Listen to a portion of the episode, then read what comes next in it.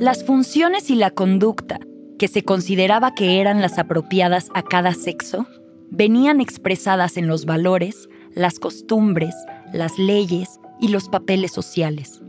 También se hallaban representadas, y esto es muy importante, en las principales metáforas que entraron a formar parte de la construcción cultural y el sistema explicativo. La sexualidad de las mujeres, es decir, sus capacidades y servicios sexuales y reproductivos, se convirtieron en una mercancía antes incluso de la creación de la civilización occidental. El desarrollo de la agricultura durante el periodo neolítico impulsó el intercambio de mujeres entre tribus, no solo como una manera de evitar guerras incesantes mediante la consolidación de alianzas matrimoniales, sino también porque las sociedades con más mujeres podían reproducir más niños. A diferencia de las necesidades económicas en las sociedades cazadoras y recolectoras, los agricultores podían emplear mano de obra infantil para incrementar la producción y estimular excedentes. El colectivo masculino tenía unos derechos sobre las mujeres que el colectivo femenino no tenía sobre los hombres. Las mismas mujeres se convirtieron en un recurso que los hombres adquirían igual que se adueñaban de las tierras. Las mujeres eran intercambiadas o compradas en matrimonio, en provecho de su familia. Más tarde se les conquistaría o compraría como esclavas, con lo que las prestaciones sexuales entrarían a formar parte de su trabajo y sus hijos serían propiedad de sus amos. En cualquier sociedad conocida, los primeros esclavos fueron las mujeres de grupos conquistados, mientras que a los varones se les mataba. Solo después que los hombres hubieran aprendido a esclavizar a las mujeres de grupos catalogados como extraños, supieron cómo reducir a la esclavitud a los hombres de esos grupos y posteriormente a los subordinados de su propia sociedad. De esta manera, la esclavitud de las mujeres, que combina racismo y sexismo a la vez, precedió a la formación y a la opresión de clases. Las diferencias de clase estaban en sus comienzos expresadas y constituidas en función de las relaciones patriarcales. La clase no es una construcción aparte del género, sino que más bien la clase se expresa en términos de género. Gerda Lerner.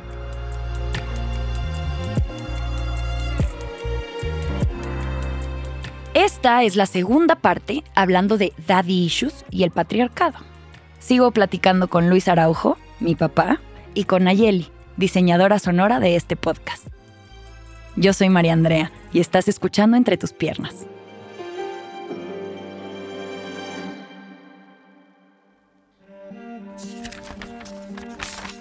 En la Biblia está el registro de las escrituras, del primer hombre con derecho divino a poseer ciertas tierras y tener por acuerdo y escrito cuáles son sus hijos y su pedazo para que si no le toca en esta vida, le toque a los que considera los herederos de su nombre y de sus propiedades.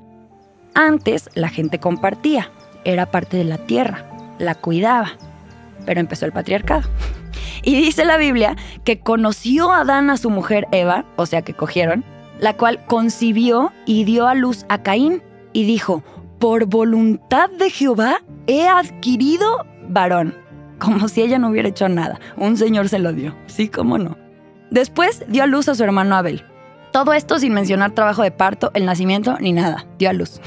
Y Abel fue pastor de ovejas, así que ya practicaban la ganadería, una actividad que empezó en el neolítico, ganado, como si se lo hubieran ganado.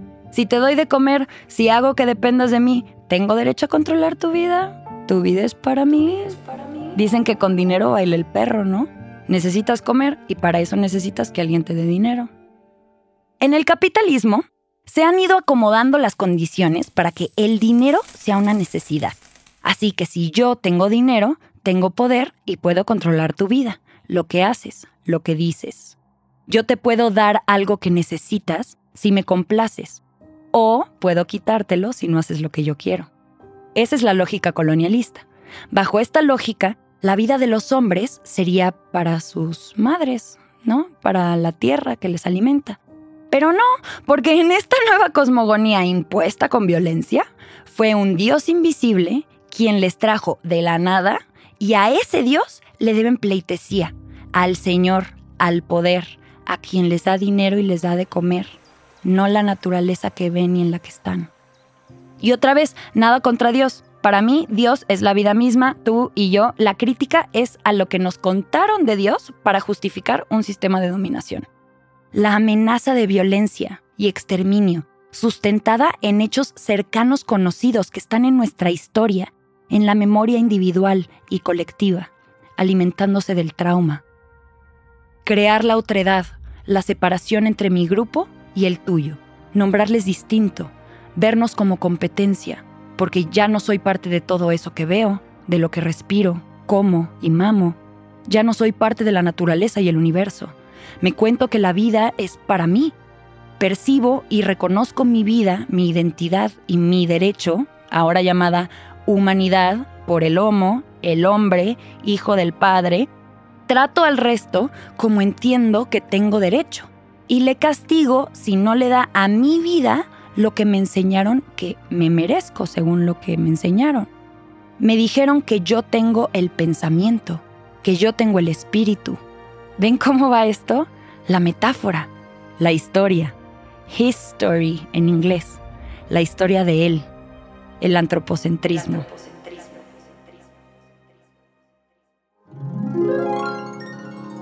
Génesis 5 este es el libro de la Biblia que habla de las generaciones de Adán, de la tribu adánica. El día en que creó Dios al hombre, a semejanza de Dios lo hizo. Varón y hembra los creó. Él va primero, ¿no? Y los bendijo. O sea, los dijo bien, ese fue el nombre, toda la importancia del nombre. Y llamó el nombre de ellos Adán, el día en que fueron creados. Y vivió Adán 130 años y engendró un hijo a su semejanza, o sea, ya borraron a Eva de aquí, conforme a su imagen y lo llamó Set, que tuvo a Enos, que tuvo a Cainán, que tuvo a Mahalalel, que tuvo a Jared, que tuvo a Enoch, que tuvo a Matusalén, que tuvo a Lamec, que tuvo a Noé. O sea, esto se lo estoy resumiendo porque era muy largo. Aconteció que cuando comenzaron los hombres a multiplicarse sobre la faz de la tierra y les nacieron hijas, que viendo los hijos de Dios que las hijas de los hombres eran hermosas, tomaron para sí mujeres, escogiendo entre todas. Eso dice la Biblia. En un momento de mi vida me di cuenta, aunque eso está muy racional todavía, o bueno, percibí que limitaba mis interacciones, mis palabras, mis comportamientos, a lo que esperaba mi familia. Quería la aprobación de mi papá, ganarme su amor haciendo lo que se esperaba de mí, por él y por el resto de la sociedad, como si no mereciera amor por ser tal y como soy. Hace poco acabo de tener una conversación con mis papás porque ya no vivo con ellos y entonces eso también me ha ayudado como a ver más cositas acerca de mí, de mi relación con mi familia, etcétera, etcétera. Les he puesto límites que, uff, eso les ha encantado. y por otro capítulo. límites. límites. Uf. Y justamente les dije como fíjense que me he dado cuenta de este tipo de cosas, de la manera en la que me criaron y no es reproche, solamente quiero que sepan que tengo este tipo de cosas y por esto estoy poniendo este tipo de límites, ¿ok? No es personal, no es reproche, no estoy molesta, solo quiero que sepan que gracias a estas cosas durante mi niñez ahora estoy dándole la vuelta y poniendo un poquito más de límites porque de otra manera me lastima, ¿ok?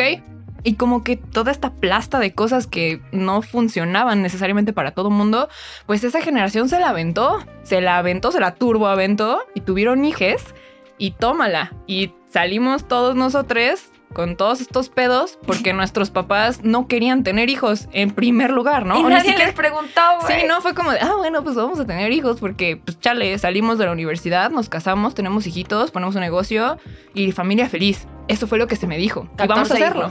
Sí, al chile, sí. O sea, no. pésimo, pésimo servicio, te digo, pésimo. Las mujeres se quieren casar bien, como Cindy la Regia. Los hombres quieren ser parte del club de los machos, la aprobación del papá. La expectativa de que si hago esto, papá me va a amar y salvar y todo va a estar bien. Y el miedo de qué pasaría si no lo hago. Hoy tengo que decirte, papá, te quiero más que a nadie. Y cuando estoy a tu lado, todo el miedo ya se va. Voy a crecer a tu gran tamaño y el mundo veré como tú. Te comprenderé mucho más y mejor y la vida venceré.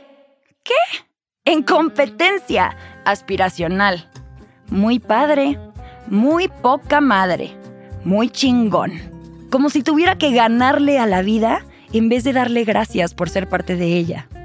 En vez de la humildad de reconocer que no podemos controlarlo todo. Vaya, ni siquiera podemos explicar con números y palabras el mundo en el que vivimos, ni nuestro cuerpo. ¿Qué pasaría si todas las personas conociéramos nuestro poder personal? ¿Qué es la autonomía? La capacidad de decisión propia, la soberanía, si nos amaran por lo que somos, pero también reconociéramos la interdependencia infinita y el continuo de vida del que somos parte, que todas las personas estamos en este mismo viaje y que nadie puede sobrevivir por su cuenta.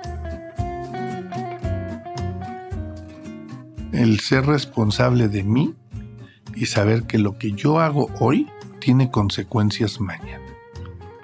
Que no se vale darme balazos al pie o meter tan duro la pata como para romperme el hocico y luego quejarme de que las circunstancias no existieron. Las circunstancias van a existir.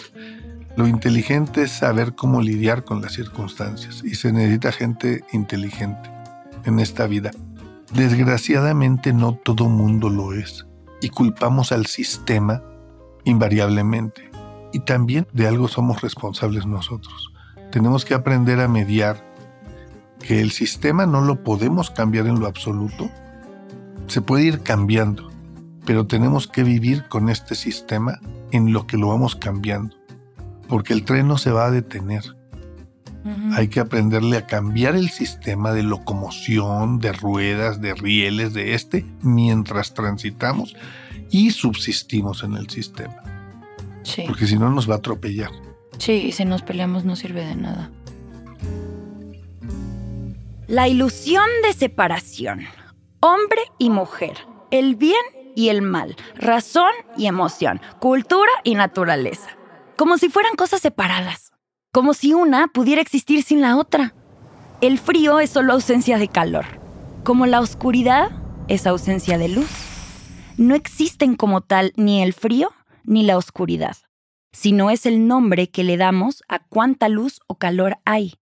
Es el nombre que le damos en relación con algo que sí podemos ver y medir, como si los hombres no hubieran nacido de alguien con vulva.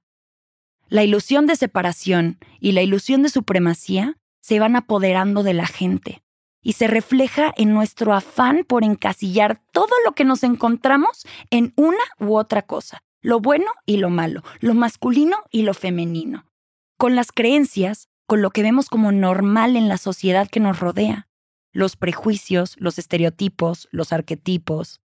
Tantas veces las intenciones se quedaron cortas frente a acciones que causan daño y nos dejamos llevar por lo que nos dijeron que estaba bien o mal sin detenernos a ver según el lente de quién se juzgaba ese bien y mal. Es que no era mi intención. Yo solo quería protegerte. La protección muy seguido es utilizada como un discurso de control que convierte a las personas en posesiones para nuestro beneficio y estatus, para alimentar el ego, sin importar la posibilidad de vivir en plenitud de quien estamos disque protegiendo. Y en realidad solo estamos limitando por nuestras inseguridades. Lo reproducimos en todas nuestras relaciones porque es lo que conocemos. Son heridas que cargamos y que muchas veces no tenemos referentes de cómo hacerlo diferente. Sí, es muy posible que la caguemos intentando algo nuevo, pero al menos la cagaríamos diferente que como ya sabemos que seguro la cagamos. Y en una de esas, igual y hasta nos sale mejor de lo que esperábamos. Mi papá era una persona más retraída que yo. Pero la, la cuestión es que él te daba un consejo en una frase. Por decir, en una ocasión yo perdí un semestre cuando yo estaba en preparatoria. Me costó trabajo irle a confrontarlo y decir, papá, fíjate que perdí un semestre, con toda la pena. Mi papá se encontraba leyendo, cerró su libro. Yo me podía esperar una tranquila, o sea, me, me podía haber golpeado, me podía haber hecho cualquier cosa, porque yo fui un niño nalgueado. Y no puedo decir que golpeado, ¿eh? Nalgueado era una, para mi gusto, un tipo de enseñanza inmediata en donde se enseñaba a no hacernos daño, sino a hacernos ver que estábamos mal. Incluso mi pediatra le enseñó a mi mamá cómo cintarearme. Mi pediatra. Entonces mi papá, yo esperaba cualquier cosa de él. En cambio de eso cerró el libro, volteó a verme, se me quedó viendo a los ojos. Es tu tiempo. Es tu. Tú sabes en qué lo quieres desperdiciar. Pero no va a volver. Y siguió leyendo. Ahí me di cuenta que yo era el único responsable de mi futuro y de, lo que me pasara. Fue un grado de madurez muy canijo. Mi mamá me dio otro consejo cuando yo tenía 15 años también. Estaba yo recostado, ya para dormirme, y de la nada, out of the blue dirían en inglés, pero con mejor pronunciación, llegó y se sentó al lado de mí. Yo estaba acostado ya en mi recámara y me dice, Luis, quiero decirte que tú sabes qué es bueno y qué es malo. Ya te enseñé todo lo que podía al respecto. Tú vas a decidir qué vas a hacer con tu vida, qué es bueno y qué es malo. Y con eso vas a vivir toda tu vida.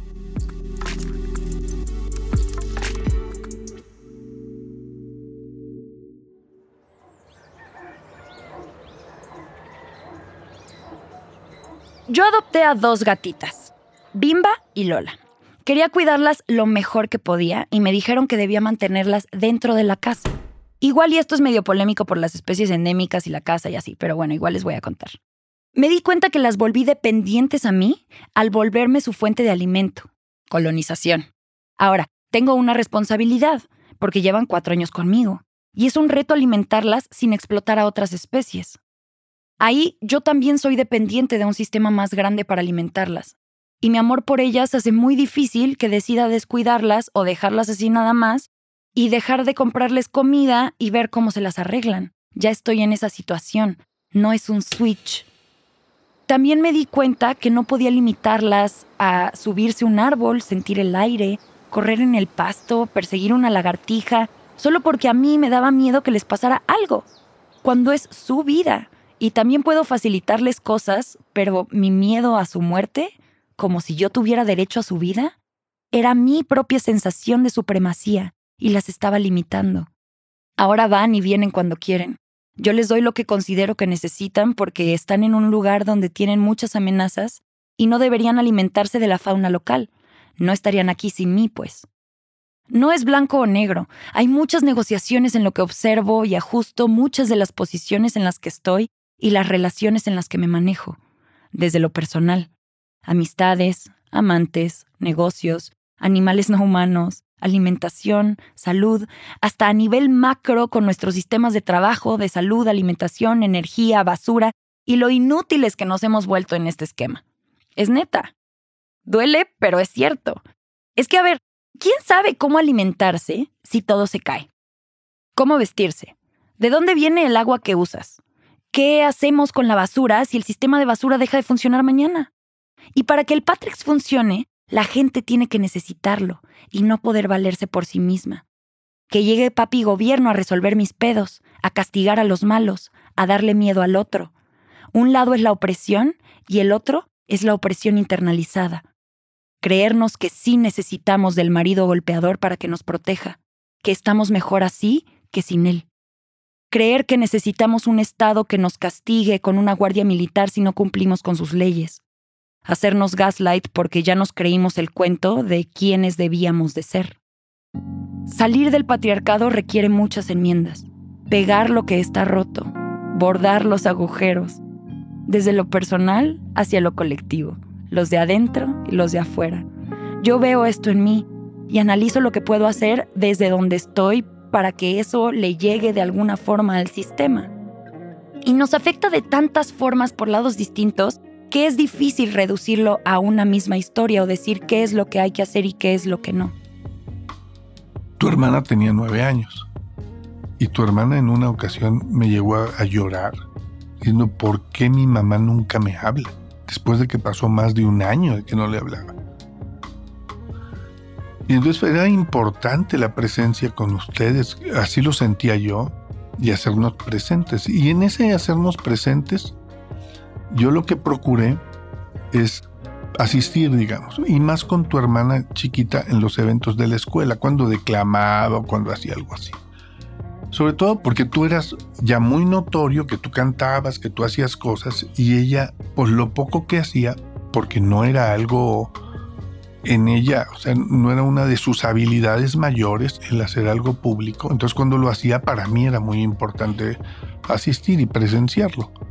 Entonces cuando yo tenía que ir a una asamblea que empezaba muy temprano, a la hora que empezaba mi oficina, yo pedía permiso en la oficina para llegar tarde y era un problema porque no me querían dar permiso. A una compañera sí le daban permiso, pero a uno no. Entonces yo tenía que mentir. Yo decía, ¿sabes qué? Es que la camioneta la tengo que llevar a servicio. Es que está presentando una falla. Es que esto. Y entonces yo decía que iba a la agencia a dejar la camioneta, a dejar el vehículo. Y eso sí se valía. Eso sí se permite. Porque mi jefe no lo entendía. Mi jefe era una persona que siendo buena persona él, a la hora que me dice, ¿sabes qué? Vamos a contratar una, un ayudante para ti. Yo pedí varios currículos y entre ellos estaba el de una muchacha, una ingeniera química, y con un currículo impresionante. A pesar de que casi estaba recién recibida ella, veo su currículo, excelentes calificaciones y muchas actividades extracurriculares pero asistencia a un, congreso, el haber organizado un evento de ingeniería de tal cosa, una visita a tal parte entre sus compañeros, y todo venía documentado en un currículo de una forma que el, puro currículo era una garantía. Aide se llama ella. Y a la hora que le digo, ¿sabes qué? Esta es la persona que quiero contratar. Mi jefe me dice, una pinche vieja no. ¿Qué quieres hacer aquí, un harem?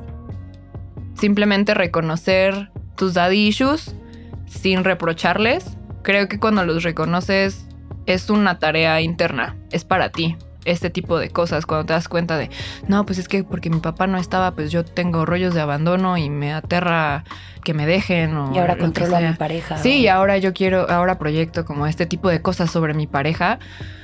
Pues supongo yo que es simplemente tenerles un poquito de paciencia y hacerse para atrás no necesariamente tienes que tener conversaciones súper sanadoras, así de, oye, pa, fíjate que quiero arreglar esto, vamos a sentarnos ahorita y lo arreglamos. No, es algo muy gradual, es una sanación muy fuerte, tanto para ti como para tu papá.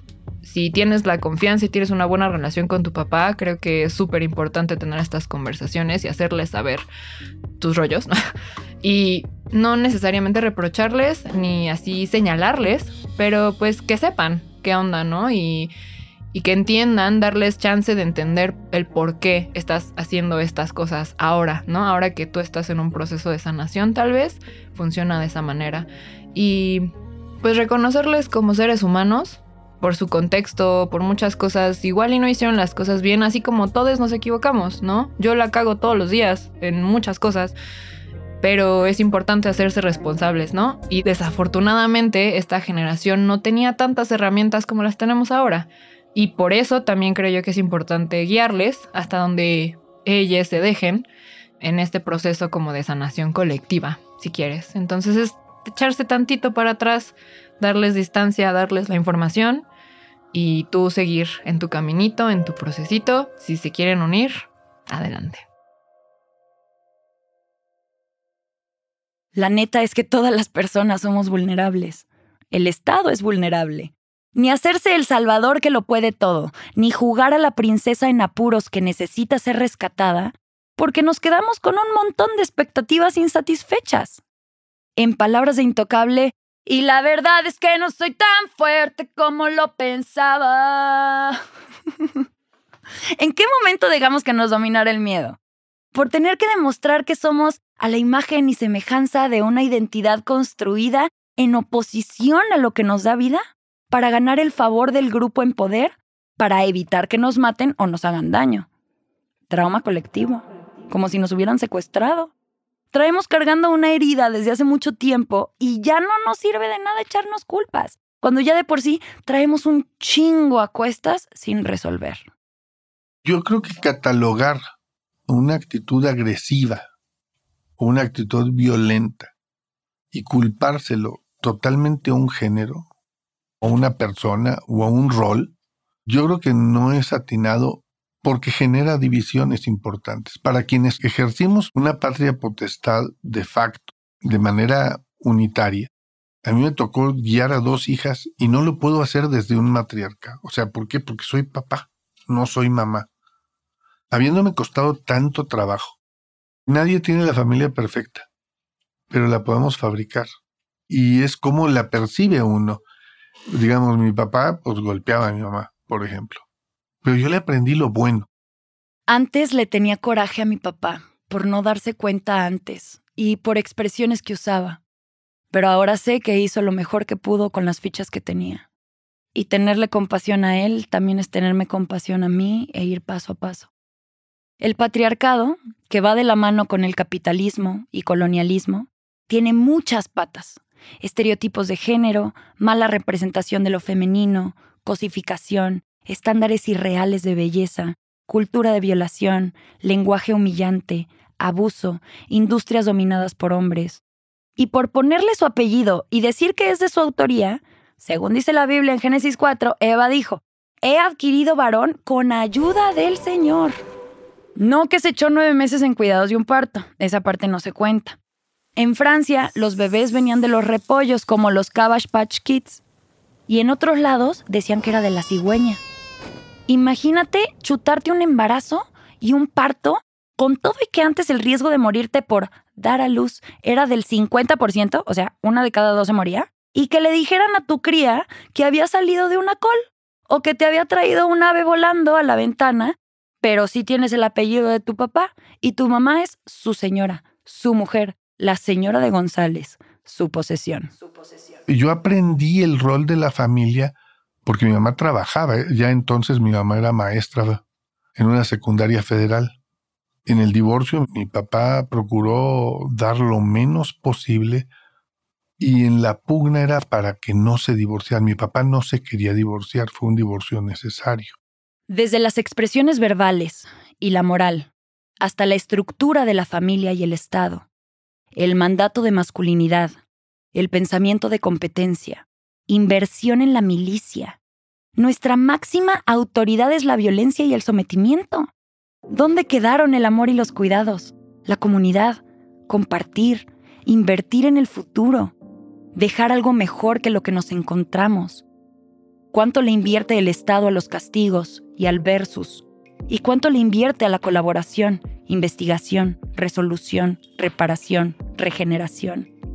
Igual y acá también necesitamos un divorcio. Incluso el bullying era necesario el saber cómo lidiar con alguien así, desde ignorarlo hasta defenderse. Yo también sigo en proceso de sanar, resignificar el trauma y poder ver las capacidades que desarrollé. No es el fin del mundo, y sin lo que he vivido, no sería la persona que soy hoy. No estaría haciendo este podcast. Citando a Bell Hooks, es obvio que no podemos desmantelar un sistema si nos dedicamos a negar colectivamente su impacto sobre nuestras vidas. El patriarcado requiere la dominación masculina por cualquier medio y por lo tanto sostiene, promueve y consiente la violencia sexista. Donde más oímos hablar sobre violencia sexista es en los discursos públicos sobre violación y abuso por parte de compañeros domésticos pero las formas más comunes de violencia patriarcal son las que ocurren en el hogar entre progenitores patriarcales y la niñez. El objetivo de tal violencia es habitualmente reforzar un modelo de dominación, en el que la figura de autoridad es considerada amo y señor de aquellas figuras sin poder, con derecho a mantener esa dominación mediante prácticas de sojuzgamiento, subordinación y sumisión. Una de las formas en las que se mantiene la cultura patriarcal es evitar que tanto varones como mujeres cuenten la verdad sobre lo que les sucede en las familias. La gran mayoría de los individuos hace cumplir una regla tácita de la cultura en general que demanda que mantengamos los secretos del patriarcado, protegiendo así la dominación del padre. Esta regla de silencio se mantiene cuando la cultura niega a todos el acceso incluso a la palabra patriarcado. La mayoría de la niñez no aprenden cómo se llama este sistema de roles de género institucionalizado y por lo tanto raramente lo nombramos en el habla diaria. Este silencio promueve la negación. ¿Y cómo podemos organizarnos para desafiar y modificar un sistema que no puede ser nombrado? Aunque al patriarcado le gusta pelear, yo ya me cansé de estar en guerra. Me quita tiempo y energía de construir lo que sí quiero vivir. Ya aprendí a no entrarle a ese juego. Muchas veces he caído y me he levantado, de ahí salí. Ya sé que yo soy la fuente de mi propio bienestar y que a la vez viene de algo mucho más grande de lo que yo soy parte y que no le pertenece a nadie. Así que nadie está en posición de decirme si tengo que hacer algo para ganar algo que ya es mío. No tengo que hacer o dejar de hacer nada para merecer respeto. Mi vida es mía. No tengo que complacer a nadie más para ganarme su respeto a mi existencia. Eric Fromm, en su libro El arte de amar, explica que el amor de la madre es distinto al amor del padre, porque el de la madre es como la naturaleza, solo es amor de quien te dio la vida, pero o lo tienes o no lo tienes, no te lo puedes ganar. En cambio, dice que el amor del padre es, y así viene en su libro, la madre es el hogar de donde venimos, la naturaleza, el suelo, el océano. El padre no representa un hogar natural de este tipo. Si bien no representa el mundo natural, significa el otro polo de la existencia humana otro polo. El mundo del pensamiento, de las cosas hechas por el hombre, de la ley y el orden, de la disciplina, los viajes y la aventura. El padre es el que le enseña al niño el camino hacia el mundo, porque la madre está domesticada, destinada a hacer las labores del hogar, ¿no? Y luego sigue. En esta estrecha conexión con esa función existe otra vinculada al desarrollo económico social cuando surgió la propiedad privada y cuando uno de los hijos pudo heredar la propiedad privada, el padre comenzó a seleccionar al hijo a quien le entregaría su propiedad. Desde luego, seleccionaba al mejor dotado para convertirse en su sucesor, el hijo que más se le asemejaba y en consecuencia el que prefería, Así los padres reclutan a los hijos como hombres y los entrenan para seguir reproduciendo el patriarcado, pero eso ya irá en la siguiente temporada. Y el buen Eric Fromm también nota, el amor paterno es condicional. Su principio es, te amo porque llenas mis aspiraciones, porque cumples con tu deber, porque eres como yo. ¿Pero eso es amor o manipulación? Me llama la atención que Fromm no se haya dado cuenta de esto cuando una página antes de escribir todo esto puso, el amor incondicional corresponde a uno de los anhelos más profundos, no solo del niño, sino de todo ser humano. Por otra parte, que nos amen por los propios méritos, porque uno se lo merece, siempre crea dudas, siempre existe el temor de que el amor desaparezca. Además, el amor merecido siempre deja un amargo sentimiento de no ser amado por uno mismo, de que solo se nos ama cuando somos complacientes, de que, en último análisis, no se nos ama, sino que se nos usa.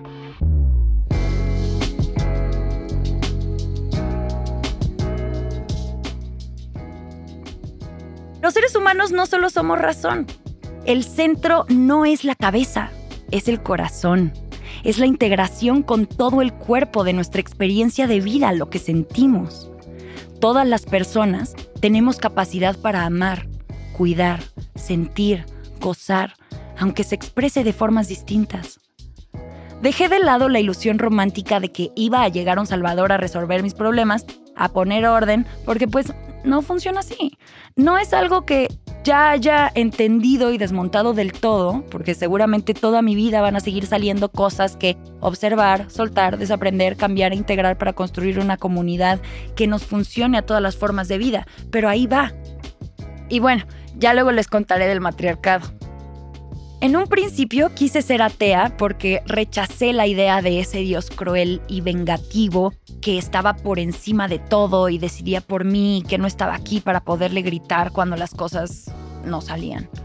Ahora, más que pelear con algo, he decidido verlo todo, la vida, mi vida, la muerte, la tierra, los ciclos, el universo, como un mismo todo, como eso que para mí es Dios no de un padre hombre que vino a poner orden, sino algo que ya es y es tal y como es, nadie me lo tiene que contar. Y no está dividido en nada, todo está interconectado.